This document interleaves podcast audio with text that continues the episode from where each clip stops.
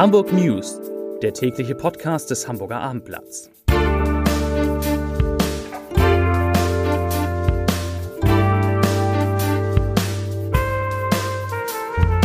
Herzlich willkommen und moin moin.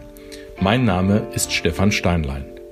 Heute geht es in unserer Sendung um die gestern Abend beschlossenen neuen Corona-Regeln und um die Frage, ob das, was Kanzlerin Angela Merkel, Bürgermeister Peter Tschentscher und die anderen Länderchefs da ausgehandelt haben, mehr ist als nur der kleinste gemeinsame Nenner und ob die neuen Einschränkungen reichen, das Infektionsgeschehen in den Griff zu bekommen. Es geht außerdem um die aktuellen Zahlen zur Entwicklung der Pandemie in Hamburg. Zudem beschäftigen wir uns heute mit den neuesten, sehr erfreulichen Zahlen von Hapag-Lloyd. Es geht um massive Kritik der Handwerkskammer an der Verkehrspolitik des Senats und es geht um den ganztägigen Streit bei der Hochbahn, mit dem die Gewerkschaft Verdi tausende Hamburger gegen sich aufgebracht haben dürfte. Zunächst aber, wie immer, die Top 5. Die fünf meistgelesenen Texte auf abendblatt.de. Auf Platz 5 Neue Flüchtlingswelle. Wie gut wäre Hamburg vorbereitet? Auf 4 Black Friday. IKEA will Kunden die Möbel abkaufen. Auf Platz 3 keine Bussen und Bahnen. 24 Stunden Streik legt Verkehr lahm. Auf Platz 2 diese Maßnahmen haben Merkel und die Länder beschlossen. Und auf Platz 1 der meistgelesene Artikel des Tages Hamburg führt ungewöhnliches Ranking zu Corona an. Damit kommen wir jetzt zu den Nachrichten des Tages. In Städten und Regionen mit stark steigenden Corona-Zahlen soll die Maskenpflicht erweitert werden. In Regionen mit einem Wert über 35 Neuinfektionen pro 100.000 Einwohner in sieben Tagen soll es zudem eine Obergrenze für Feiern geben. Ab 50 Neuinfektionen wird diese nochmals verschärft. Ebenfalls bei 50 Neuinfektionen soll eine Sperrstunde um 23 Uhr für die Gastronomie verhängt werden. Die Beherbergungsverbote für Urlauber aus innerdeutschen Risikogebieten bleiben in einzelnen Bundesländern. Darunter ist Schleswig-Holstein.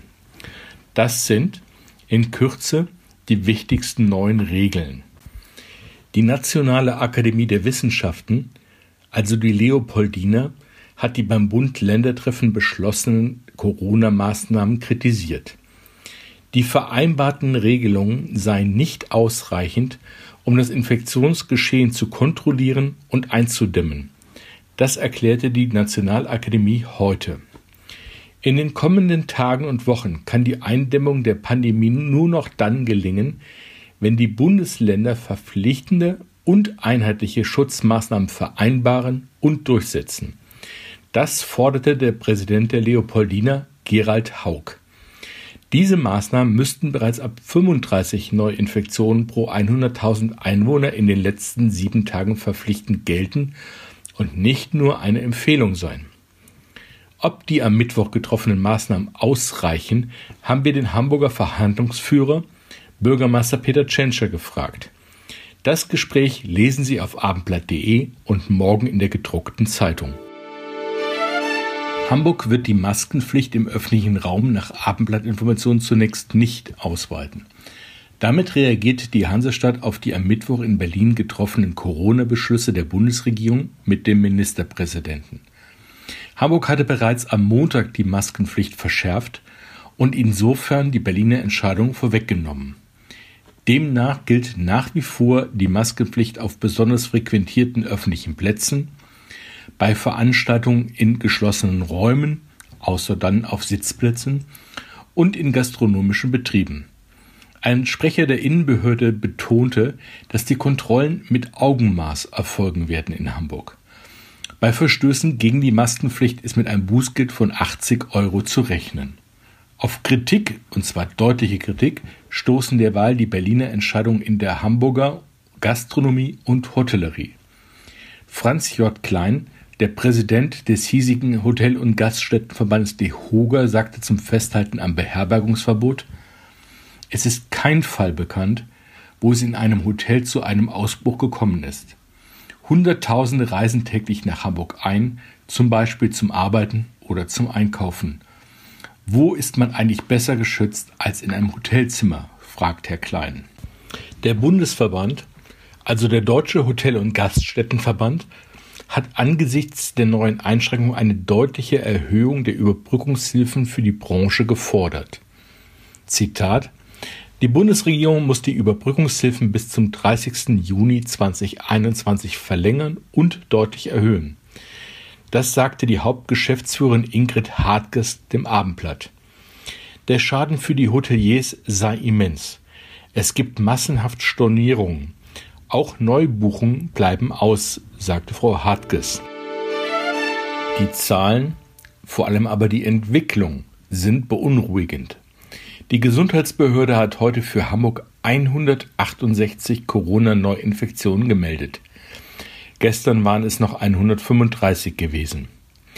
Damit steigt die Gesamtzahl der Menschen in der Hansestadt die seit Beginn der Pandemie an Covid-19 erkrankt sind oder sich infiziert haben, auf 9.455. Als inzwischen geheilt gelten davon laut Robert Koch Institut rund 7.400 Menschen. Mit den neuen Corona-Zahlen steigt der sogenannte Inzidenzwert von 39,2 am Vortag auf nunmehr 41,4 Neuinfektionen pro 100.000 Einwohner, bezogen auf sieben Tage. Zwar sieht das Überschreiten der sogenannten 40er-Inzidenz keine direkten Konsequenzen nach sich, gilt jedoch als weiteres Warnsignal. Aber ab einem Wert von 50 greifen dann deutliche Verschärfungen der Corona-Regeln. Leicht gesunken ist die Zahl der Corona-Patienten in Hamburg. 58 Menschen mit Covid-19 werden derzeit in Hamburger Krankenhäusern behandelt und damit vier weniger als noch am Mittwoch. 15 von ihnen liegen auf Intensivstationen. Am Vortag waren es 14 gewesen. Elf von den 15 sind Hamburger. In Schleswig-Holstein hat sich die Zahl der gemeldeten Corona-Infizierten um weitere 65 Fälle erhöht. Heute Morgen erst verschickte die Pressestelle des Senats folgende Nachricht. Am Freitagmorgen ab 7 Uhr tritt die veränderte Verkehrsführung im Bereich Jungfernstieg in Kraft. Ab diesem Zeitpunkt sind der Jungfernstieg sowie die abgehenden Straßen Große Bleichen und Neuer Wald für den motorisierten Individualverkehr gesperrt. Taxis und Busse sowie der Lieferverkehr von 21 Uhr bis 11 Uhr dürfen die Straßen weiterhin durchfahren, heißt es im Text. Weiter teilt der Senat mit, ich zitiere nochmals, Ziel der Gesamtmaßnahme ist es, den Jungfernstieg und die gesamte Innenstadt attraktiver und verkehrsberuhigter zu gestalten.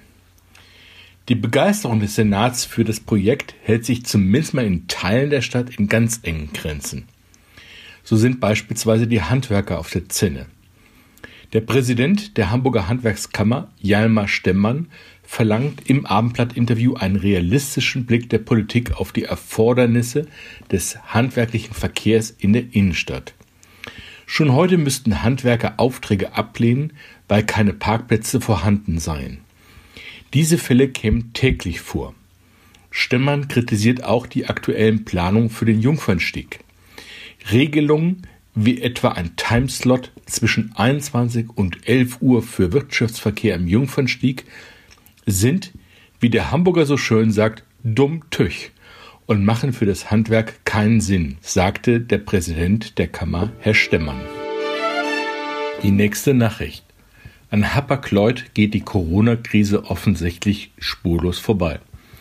Trotz sinkender Transportvolumina hat Hamburgs Traditionsreederei im dritten Quartal deutlich mehr verdient als erwartet und hebt jetzt die Prognose für das Gesamtjahr 2020 kräftig an. So stieg das Ergebnis vor Zinsen und Steuern von Juli bis September auf 350 Millionen Euro.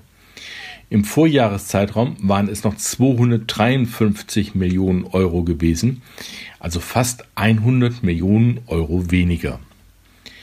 Deutschlands größte Containerreederei erwartet für das Gesamtjahr einen Gewinn vor Zinsen und Steuern von 1,1 bis 1,3 Milliarden Euro, also deutlich mehr als bislang kalkuliert. In der Folge der Ankündigung machte die Aktie der Hamburger an der Börse einen Kurssprung um drei Prozent. Als Grund nennt Unternehmenschef Haben Jansen eine steigende Nachfrage und ein rigoroses Kostenmanagement. Herr Haben Jansen sagt, wir haben ein starkes drittes Quartal mit einer hohen Nachfrage erlebt, insbesondere für Exporte aus Asien. Dank der positiven Marktentwicklung und der vielfältigen Maßnahmen, die wir in den vergangenen Monaten eingeleitet haben, erwarten wir ein Geschäftsjahr mit Ergebnissen, die deutlich über unserer bisherigen Prognose liegen. So haben Jansen. Das Zitat des Tages kommt heute von der Hamburger Hochbahn. Die hatte am Morgen getwittert, Zitat, der Einsatzstab der Hochbahn hat die Streiklage analysiert und entschieden, den Betrieb mit Bussen und U-Bahn nicht aufzunehmen. Wir können nicht einzelne Fahrzeuge verkehren lassen und eine Überfüllung riskieren. Auch ein Notbetrieb bietet hier keine Lösung, hieß es im Tweet. Mit dem 24-stündigen Warnstreik sind die Zugführer und die Busfahrer einem Aufruf der Gewerkschaft Verdi gefolgt. Sie forderten mehr Geld und bessere Arbeitsbedingungen für die Beschäftigten. Die Zugführer und Busfahrer haben seit dem frühen Donnerstagmorgen den öffentlichen Nahverkehr in und auch um Hamburg herum weitgehend lahmgelegt. Seit drei Uhr morgens bleiben die meisten U-Bahnen und Busse in den Depots. Der Warnstreik bei der Hochbahn soll insgesamt 24 Stunden dauern. Während sich Hamburger Politiker noch zurückhalten, hat Schleswig-Holsteins Verkehrsminister Bernd Buchholz klare Worte gefunden. Er hat den Warnstreik bei der Hochbahn und bei den Verkehrsbetrieben Hamburg-Holstein klar kritisiert. Herr Buchholz sagt, die Corona-Zahlen haben heute einen Rekordwert erreicht. Angesichts dessen bitte ich die Gewerkschaft Verdi herzlich, doch mal nachzudenken, ob ein Streik im ÖPNV wirklich eine gute Idee ist. Das sagte Bernd Buchholz. Und damit kommen wir, wie immer am Ende unseres Podcasts, zum Leserbrief des Tages. Er kommt heute von Anna und Wolfgang Hammer und befasst sich mit dem Thema Grippeimpfung. Herr und Frau Hammer schreiben, der Vergleich mit anderen Bundesländern zeigt, dass der Hamburger Senat eine Corona-Politik mit Verantwortung und Augenmaß betreibt. Das gilt auch für Einschränkungen durch die Maskenpflicht auf wenigen hochfrequentierten Plätzen und Straßen. Ebenso nehmen Bürgermeister Tschentscher und Senatorin Leonhardt, soweit ihnen möglich, Einfluss auf die Maßnahmen auf Bundesebene, insbesondere bei der Öffnung von Schulen und Kitas. Der Engpass beim Grippeimpfstoff ist allerdings gravierend. Seit Mitte September versuchen wir, 71 und 72 Jahre alt, in Apotheken im Hamburger Norden und in Norderstedt einen Impfstoff zu bekommen. Uns wurde jetzt eine Lieferung frühestens Anfang November in Aussicht gestellt. Der Engpass besteht auch in Schleswig-Holstein. Keiner unserer gleichaltrigen Freunde und Verwandten, die in fünf weiteren Bundesländern leben, hat bisher Impfstoff bekommen. Das widerspricht eklatant der Ankündigung, gerade die Älteren vorrangig schützen zu wollen. Das schreiben Dr. Wolfgang Hammer und Anna Hammer damit verabschiede ich mich für heute von Ihnen und wünsche Ihnen einen schönen Abend. Tschüss.